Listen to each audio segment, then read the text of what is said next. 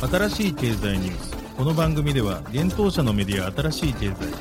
ブロックチェーン仮想通貨フィンテックに関する日々のニュース解説を平日毎日音声コンテンツでお届けしています。そして新しい経済ではブロックチェーン仮想通貨に関するニュース解説記事やインタビュー記事学習記事などのたくさんのコンテンツを掲載しております。ぜひ新しいひらがな経済漢字で検索してメディアもチェックしてください。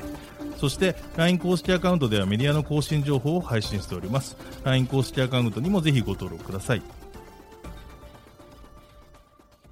この番組は株式会社フィナンシェの提供でお送りします。フィナンシェはスポーツチームやエンタメプロジェクト、DAO などのトークンを購入して支援ができる新しいクラウドファンディングサービスです。サッカー J リーグ、野球、バスケなどのプロスポーツチームをはじめ、映画やアイドル、インフルエンサーなど100以上のプロジェクトのトークンがフィナンシェで購入できます。さらにトークン購入者はプロジェクトに応じたキャンペーン参加や NFT などの特典も。ぜひ iOS や Android でフィナンシェのスマホアプリを入れて新たな応援体験を味わってください。あなたの夢がみんなの財産になるフィナンシェ。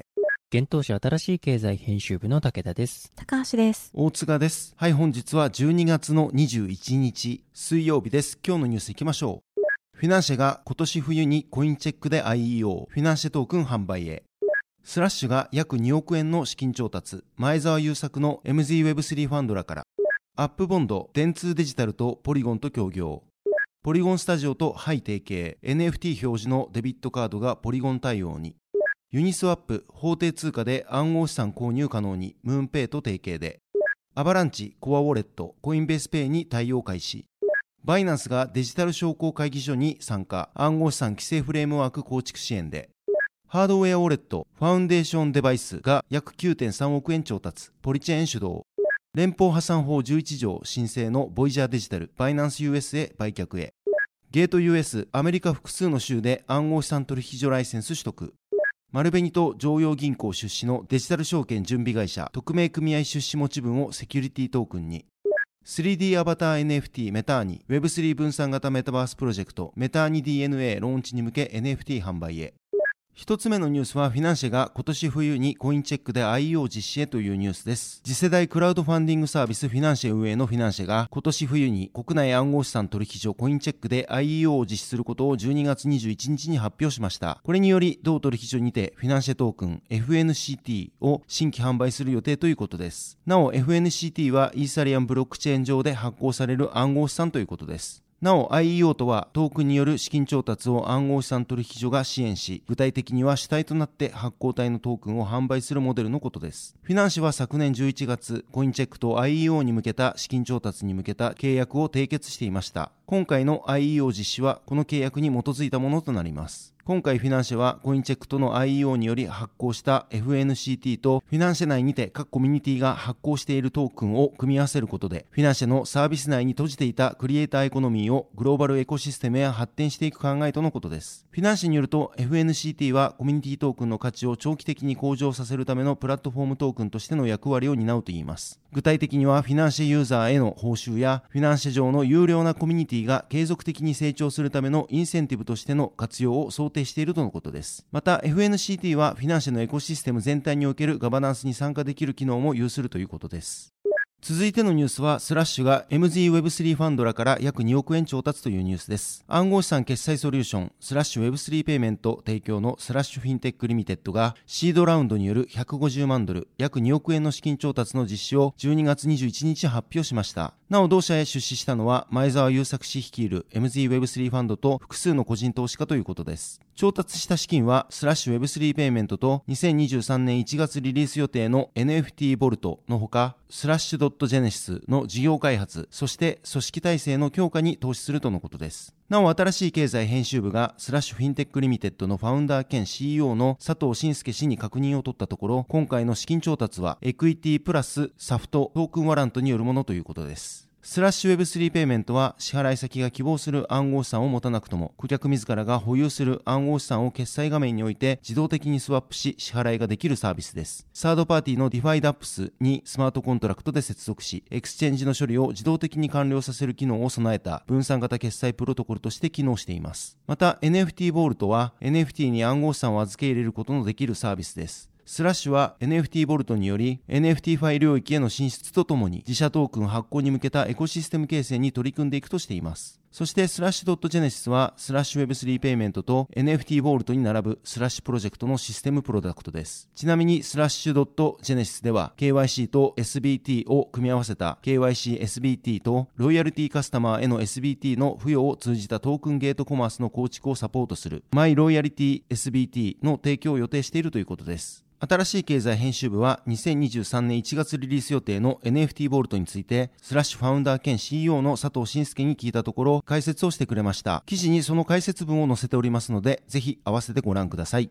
続いてのニュースいきます。アップボンド、電通デジタルとポリゴンと協業というニュースです。国内 Web3 スタートアップアップボンドが電通デジタル及びすでに業務提携をしていたポリゴンスタジオとの協業を12月20日に発表しました。アップボンドはポリゴンブロックチェーン上でウォレットサービス、アップボンドウォレットを開発提供している企業です。今回の協業で Web3 の力で社会課題やビジネス課題の解決を目指す企業向けに企業の POC 支援、サービス開発支援を開始するとのことです。協業内容としてクライアント企業の新たな Web3 事業の POC、立ち上げ支援、共同での Web3 プラットフォーム、サービスの開発、及び共同での Web3 の啓蒙促進、普及促進、シナジーの発見、協業の促進、コンソーシアムの立ち上げが挙げられています。ポリゴンスタジオのエンターテインメント部門の VP であるケリー・ディグレゴリオ氏は、この取り組みをサポートすることができて大変嬉しいく思います。ポリゴンはコラボレーションを通じてより良い世界を作っていくことを大切にしており、電通の日本マーケットへの理解と人やアイデアをつなげる力を原動力に日本からよりたくさんの Web3 プロジェクトが生まれることに期待していますとリリースでコメントしています。新しい経済編集部はアップボードのビジネスチームマネージャー三浦氏へ取材をしました。電通デジタルとポリゴンスタジオと具体的にどんなエンタメ領域での協業を行っていく方針でしょうか。ACG、アニメ、漫画、ゲームなどの IP を持っている企業に注目しております。日本には世界で人気を集める IP を持つ企業があり、より Web3 の技術を用いるとより世界で愛される IP を作れる可能性があると考えています。また、2023年、アップボンドはどの領域に特に注力していきたいと考えているのでしょうか？長期のエンタメに加えて、弊社のウォレットの特徴である個人情報を紐付けられる点が生きる業界、領域に注力していきたいです。具体的には金融や小売など、ウォレットの持ち主がわかることで安全に取引ができたり、マーケティングに活用できる点を活かせる業界で活用したいです。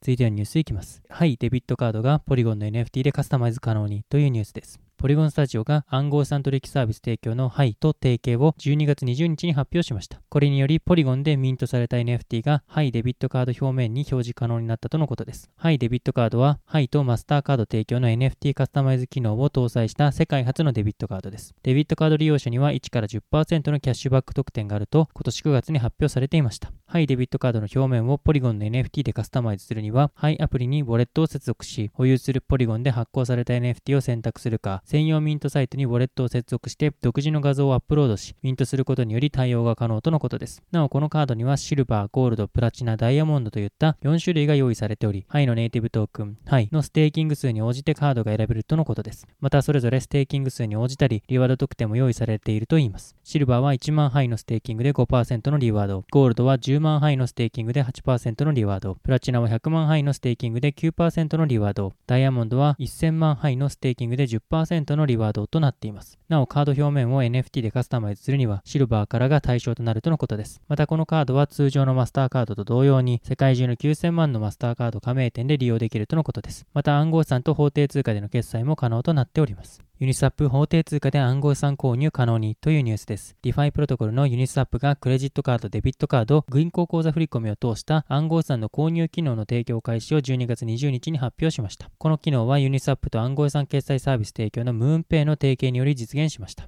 この機能導入によりユーザーはユニスワップの Web アプリにアクセスすることで、ムーンペイの機能を通してアメリカを含む160カ国以上でクレジットカードや銀行送金を使い暗号資産の購入が可能になりました。なお日本はサービス対象外になっています。また法定通貨での決済において USDC のスプレッドは手数料なし、史上最安値の処理手数料、即時アクセスでサービス提供をしていく方針とのことです。そして12月20日時点で対応する暗号資産は DAI、イーサ、マティック、USDC、USDT、WBTC、WESA とのことです。また対応するチェーンはイーサリアムのメインネット、ポリゴン、オプティミズム、アービトラムとなっています。なお、法定通貨で暗号資産を購入する場合、ユーザーはムーンペイの AML や KYC のプロセスが必要となるとのことです。また、アメリカユーザーについては W イーサーと WBTC は購入できないとのことです。ムーンペイの CEO であるイワン・ソトライト氏は、ユニスワップは Web3 における最大かつ最も重要な取引プラットフォームの一つです。ムーンペイは分散型取引所の法定通貨決済サービスのプロバイダーとして選ばれたことを誇りに思います。私たちは共にアクセスセシビリティとユーザビリティをどのように DeFi に組み込むか、つまり世界を Web3 に載せることを容易にする方法を紹介しているのです。とリリースで伝えています。なお、ムーンペイはこのような暗号資産や NFT 取引の決済インフラの需要を受けてか、昨年11月にはシリーズ A で約630億円の出資を受け、半年も経たない今年4月には同シリーズの追加調達として約109.2億円の出資を受けています。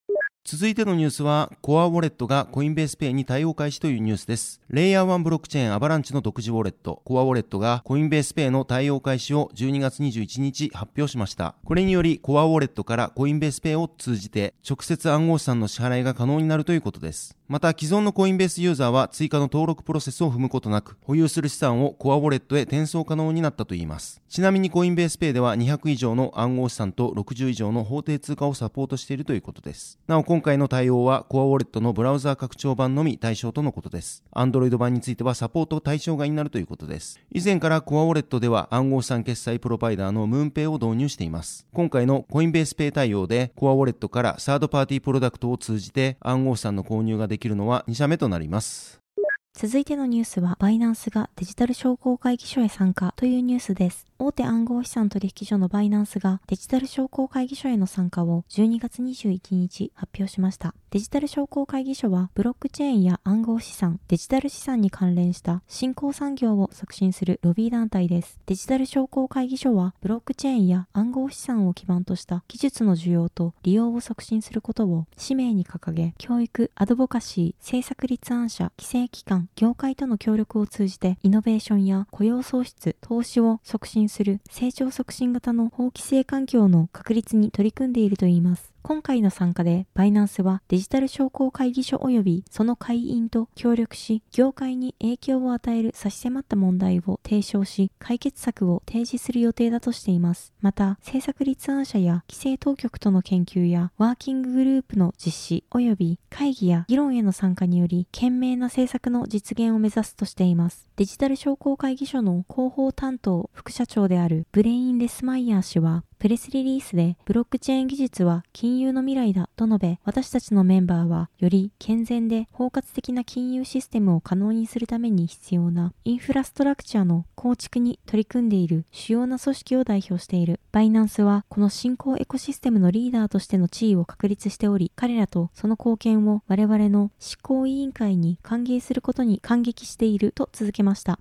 バイナンスの広報担当副社長のジョアン・クッパ氏は、業界の急成長と複雑な規制環境の核心にある組織として、政策立案者、規制機関、商工会議所のような業界団体と手を取って活動することは、バイナンスにとって不可欠なこと。こういった活動は暗号資産とブロックチェーンのための賢明な規制の持続的な発展を促進し、最終的にユーザーの保護を確保するという我々のミッションの根幹をなすものだと述べています。また、同氏は、商工会議所は、ブロックチェーン技術政策における主導的な声としての地位を確立している Web3 と世界経済の新時代を迎えるにあたり、同会議所と協力し、長期的に共に解決策を見出すことを楽しみにしているとコメントしました。バイナンスは今年11月25日、暗号資産業界復興ファンドに10億ドルを拠出したことを発表していました。また、同日、準備金の保有を証明するプルーフオブリザーブスのリリースも発表しています。なお、このリリースは監査企業のマザーによって証明され、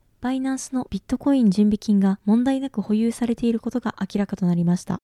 続いてのニュースは、ファウンデーションデバイスがポリチェーンらから約9.3億円調達というニュースです。ファウンデーションデバイスがポリチェーンキャピタル主導のシードラウンドで700万ドル日本円で約9.3億円の資金調達を実施したと12月19日発表しました。ファウンデーションデバイスは2020年4月に設立されたボストン拠点の企業です。主にビットコインと分散型テクノロジーを使いやすくするための製品開発を行っています。同社の主力製品であるパスポートは USB データやワイヤレス通信を使用しないハードウェアウォレットです。このウォレットではカメラと QR コードを通信に使用することでハードコアなセキュリティのもとより安全に通信を行えるといいます。また、同社はパスポートウォレットを設定、維持、操作するのに役立つモバイルアプリのエンボイも開発、提供しています。なお、今回のラウンドの他の投資家として、グリーンフィールドキャピタルとライトニングベンチャーズと既存投資家のサードプライム、ウォーバーグセレス、アンポピュラーベンチャーズ及び決済スタートアップのボルトラが名を連ねています。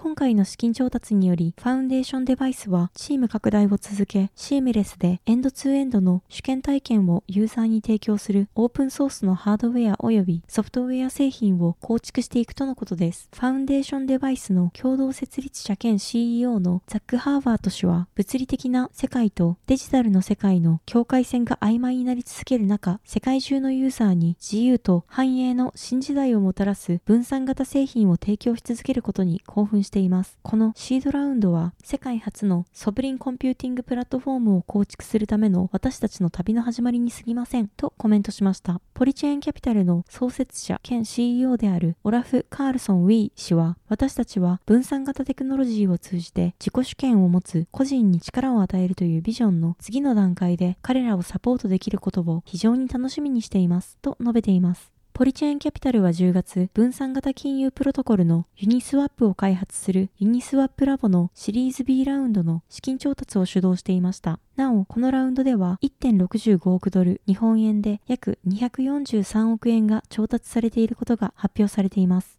続いてのニュースは、連邦破産法申請のボイジャーデジタルがバイナンス US を売却先に選択というニュースです。7月にアメリカで連邦破産法11条の適用を申請した暗号資産ブローカーのボイジャーデジタルが同社の資産の売却先としてバイナンス US を選択したと12月19日発表しました。バイナンス US の入札額は約10億2200万ドル日本円で約1356.5億円で、内訳は現在のボイジャーデジタルの暗号資産ポートフォリオでの市場価値である10億2000万ドル日本円で約1354.9億円と増分価値に相当する追加対価が2000万ドル日本円で約26.5億円と発表されています。今回の入札の目的は裁判所が承認した支払いとプラットフォームの機能に従って暗号資産を現物でボイジャーデジタルの顧客に返すことだといいます。バイナンス US はボイジャーデジタルに対し1000万ドル日本円で約13.2億円の予託を行い、一定の経費を最大1500万ドル日本円で約19.9億円まで払い戻す取り決めに合意したとのことです。また、1ヶ月間の延長を条件に2023年4月18日までに取引が完了しない場合、この契約によりボイジャーデジタルは直ちに顧客への価値還元を行うことができるとのことです。なお、ボイジャーデジタルは2023年1月5日の公聴会で資産購入契約を締結するための破産裁判所の承認を求める予定です。バイナンス USA の売却は破産裁判所の連邦破産法11条承認後、速やかに取引完了できるよう努めるとのことです。ボイジャーデジタルは今年7月、連邦破産法11条の適用をニューヨークの破産裁判所に申請したことが明らかになっていました。連邦破産法11条は債権型の企業倒産処理を規定した条項で、企業の提出した債権案が裁判所と一定数以上の債権者から認められれば、経営陣を変更せずに企業の再建を行うことができるものです。同社の提出書類によると、同社の資産は10億ドルから100億ドル、日本円で1350億円から1兆3500億円の間となっており、負債額も同範囲となっていました。また、同社の最大の負債者はアラメダリサーチで、金額は7500万ドル、日本円で約101億円となっています。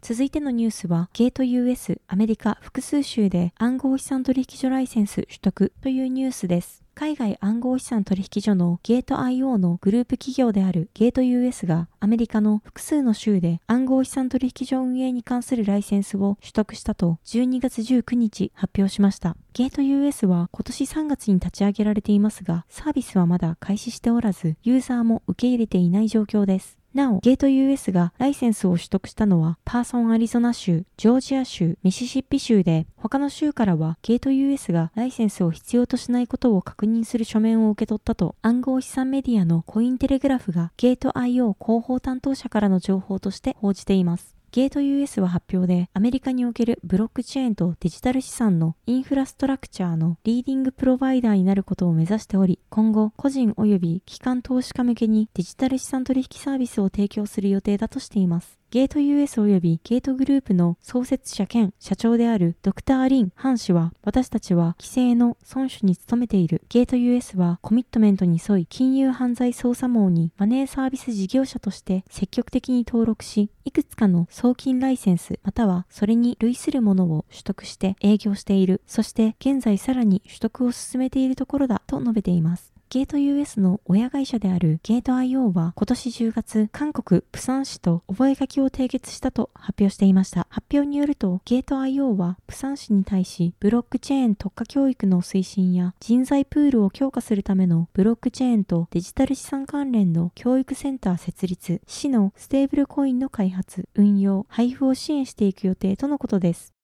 続いてのニュースはデジタル証券準備会社がプロ向け不動産 STO ファンド蘇生というニュースです。デジタル証券準備株式会社 DS 社及び同社システム子会社のオーナーシップ OS 社が匿名組合出資持ち分をブロックチェーン技術によりセキュリティトークン化したプロ向け不動産 STO ファンドの蘇生完了を12月19日発表しました。なお、匿名組合出資持ち分は匿名組合契約に基づいて行う投資及びその金額のことです。今回のファンドのような匿名組合出資持ち分を ST 化したプロ向け不動産 STO ファンドの蘇生は日本初の取り組みになるということです。発表によるとこのファンドは DS 社が設立したレンガ第05合同会社が適格機関投資家等特例業務に関わる届けを行った上で2022年12月16日付に蘇生完了したといいます。また、セキュリティトークン化には OS 社が開発した不動産 STO システムオーナーシップが用いられたということです。また、ファンド蘇生にあたっては DS 社の株主であるアセットリードが対象不動産の売り手になったとのことです。そして常用銀行が貸入人である合同会社が保有する資産のみを担保にローンを提供する手法のノンリコースローンに取り組み、丸紅が50%出資するみずほ丸紅リースが適格機関投資家として参加したということです。なお、デジタル証券準備株式会社は、丸紅オリックス銀行、常用銀行が今年10月に出資した企業です。常用銀行は同行の CVC ファンド、J レイズ投資事業有限責任組合を通じて出資しています。また、オーナーシップは投資型クラウドファンディングシステムなどを提供するグローシップパートナーズの親会社であるグローシップとデジタル証券準備会社が共同で昨年10月に設立した企業です。なお、新しい経済編集部がオーナーシップへ STO プラットフォームに採用したブロックチェーン基盤について聞いたところ、現在金融庁からの審査が進行中のため、回答は差し控えさせていただきます。ということでした。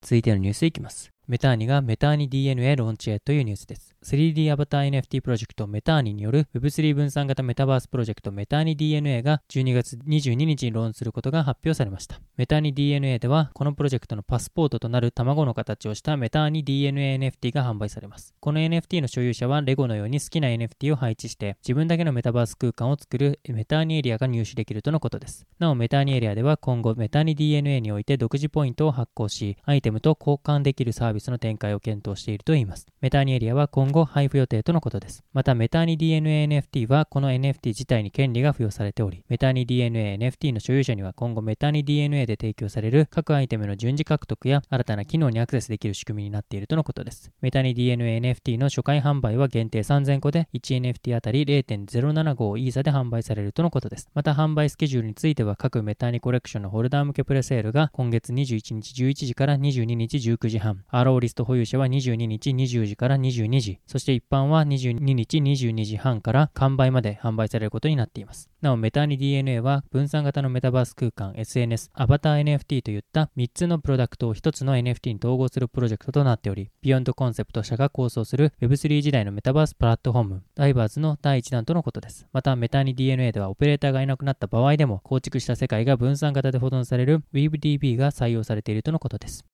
はい、本日のニュースは以上となります。このように私たち新しい経済編集部では、ブロックチェーン暗号資産に関するニュースを平日毎日ラジオで配信をしております。本日ご紹介したニュースはすべてサイトの方に上がっております。ぜひサイトの方も見に来てください。新しいひらがな、経済漢字で検索して見に来ていただければと思います。それでは本日はありがとうございました。ありがとうございました。ありがとうございました。